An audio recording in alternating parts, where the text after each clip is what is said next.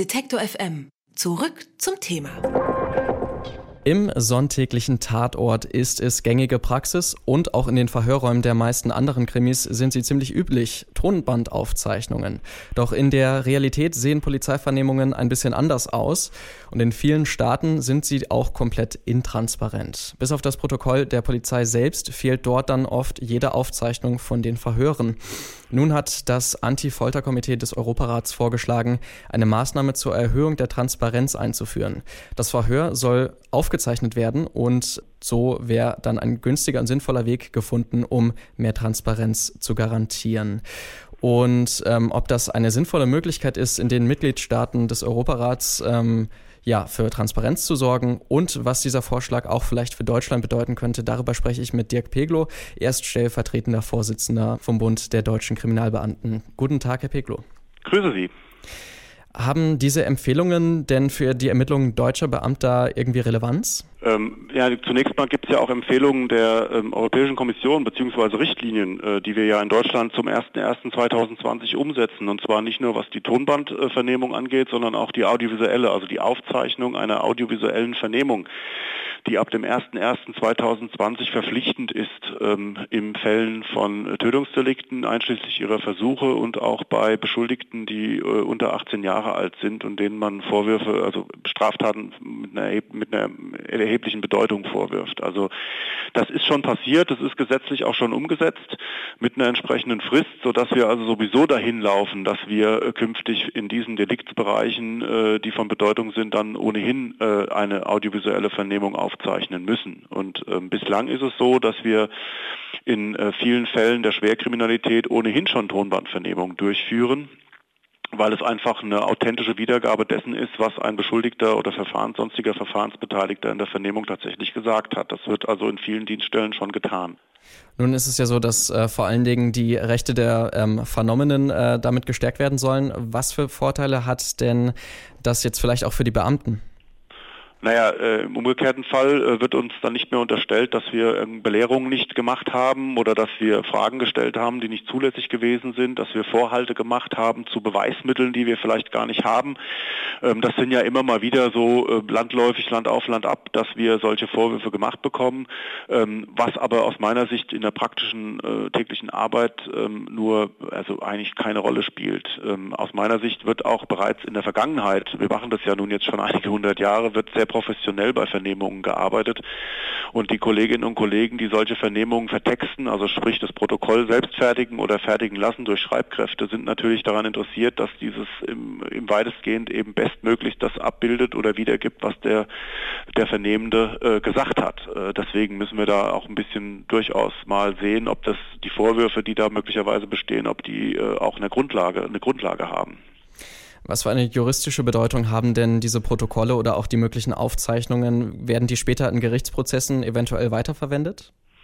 Naja, sie sind zumindest Grundlage äh, der Vernehmung. Also wir haben ja in Deutschland die, den Grundsatz der Mündlichkeit der Verhandlungen. Das heißt, das, was vorgetragen wird bei einer Hauptverhandlung in einem Ermittlungs- oder in einem äh, Verfahren, Strafverfahren, wird ja in aller Regel nochmal durch die Vernehmung äh, der Zeuginnen und Zeugen, beziehungsweise auch wenn der Beschuldigte, der Angeklagte dann in diesem Fall möchte, kann er dazu ja auch noch selbst oder durch seinen Anwalt Stellung nehmen. Also grundsätzlich muss das alles nochmal wiedergegeben werden, zumal wir bei Verhandlungen vor Landgerichten ja Schöffen haben und die Schöffen keine Möglichkeit haben im Vorfeld, also sollen sie auch nicht im Vorfeld sich die Akte, also die Ermittlungsakte anzugucken. Deswegen sind die gefertigten Vernehmungsprotokolle den Schöffen nicht bekannt. Und das ist auch mit ein Grund, warum eben das alles nochmal in Form einer, einer richterlichen Befragung oder einer Befragung auch durch die anderen Verfahrensbeteiligte, Staatsanwaltschaft und Verteidigung eben dann ähm, aufgearbeitet wird.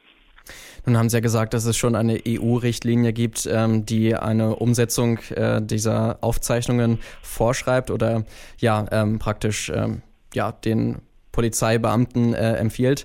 Hat sich dadurch irgendetwas verändert? Haben sich die Ermittlungen verändert oder auch der Umgang mit äh, den ähm, Verdächtigen? Also die Erfahrungen, die wir aus anderen Ländern haben, zum Beispiel aus Großbritannien ähm, oder aus den Niederlanden, die eben schon lange ähm, Vernehmungen, audiovisuelle Vernehmungen durchführen, sind eigentlich nicht so, dass wir sagen können, es hat massive, einen massiven Einfluss auf die Aussagebereitschaft von Beschuldigten. Also nach dem Motto, eine Kamera läuft mit, dann sage ich nichts. Äh, letztlich kann ein Beschuldigter ähm, eine Aussage generell verweigern. Also ein Beschuldigter hat ja äh, das Recht zu schweigen zu den Tatvorwürfen. Genauso kann er natürlich dann auch eine Videoaufzeichnung verhindern, indem er eben sagt, ich mache keine Angaben, äh, wenn die Kamera mitläuft. Das ist völlig äh, in seinem, liegt völlig in seinem Ermessen. Bei Zeugen sieht es ein bisschen anders aus. Zeugen müssen im Prinzip das erdulden ähm, und sind ja verpflichtet, Angaben äh, zur Sache zu machen, wenn sie sich damit nicht selbst belasten. Also ich denke schon, dass, äh, dass wir am Ende des Tages eine, eine ja, originalgetreuere Wiedergabe dessen äh, haben werden, dann im Ergebnis, was tatsächlich gesagt wurde. Also das, die Erfahrungen jedenfalls in anderen Ländern, die sind dort eben, gehen in die Richtung, dass das positiv zu bewerten ist. Und ich weiß jetzt von einigen Staatsanwälten in Deutschland, die das schon in Verfahren mit, äh, also gemacht haben, praktiziert haben, dass sie Aufzeichnungen von Vernehmungen hatten, dass das natürlich eine Hauptverhandlung entspannen kann. Weil natürlich das, was äh, vorgeworfen wird, dann eben alles äh, dokumentiert ist und Rechtsanwälte dann eben keine Möglichkeit mehr haben, eben den Polizeibeamtinnen und Polizeibeamten vorzuwerfen, dass irgendwelche Belehrungen nicht erfolgen erfolgt sind oder Fragen anders gestellt worden sind, weil man eben im Zweifel hat man das äh, den Mitschnitt bzw. die Abschrift des Protokolls. Also man hat original dann natürlich auch in der Akte die Abschrift dessen, was gesagt worden ist, als Wortprotokoll. Also da gibt es halt keinen Spielraum mehr für irgendwelche Vermutungen oder, oder Vorhaltungen, weil man eben einfach dann nachlesen kann, was tatsächlich gesagt wurde. In einem Artikel der Süddeutschen Zeitung wurde nun vor kurzem kritisiert, dass die schriftlichen Protokolle von Polizeivernehmungen durchaus unglaubwürdig seien. Also zum Beispiel, dass äh, ein vollständiges äh, Geständnis zwar abgelegt wurde und das auch im Protokoll unterzeichnet wurde, ähm, aber in Wahrheit der Verdächtige kaum Deutsch sprechen kann. Also ähm, dort wurde dann auch der Vorwurf geäußert, dass Polizeivernehmungen zu sehr auf das äh, Beschaffen von Geständnissen ausgelegt seien. Sie haben jetzt ja gerade eben schon äh, gesagt, dass es da ähm, ja Jahrhunderte jahrhundertelange Erfahrung schon gibt und ein professionelles Arbeiten in Deutschland. Können Sie diese Kritik irgendwie nachvollziehen?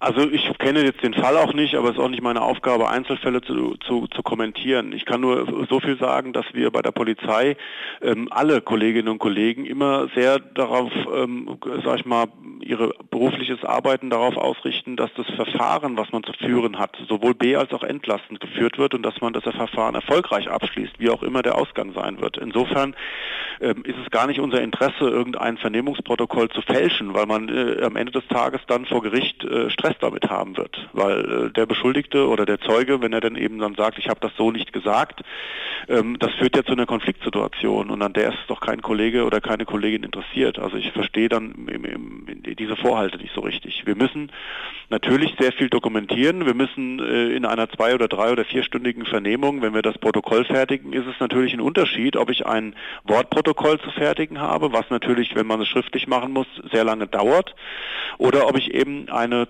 zusammenfassende, und daran liegt die Kritik, dass wir im Prinzip in den Protokollierungen der Vernehmung, die wir durchführen, natürlich in Teilen nicht original jedes, äh, jedes einzelne Wort, was der äh, zu Vernehmende von sich gegeben hat, dann aufzuschreiben. Und das ist ja der Grund, warum man jetzt eben in Richtung dieser audiovisuellen Vernehmung in bestimmten Deliktsbereichen oder bei bestimmten ähm, Beschuldigten ähm, auch geht, dass man sagt, man will das eben richtig dokumentiert haben.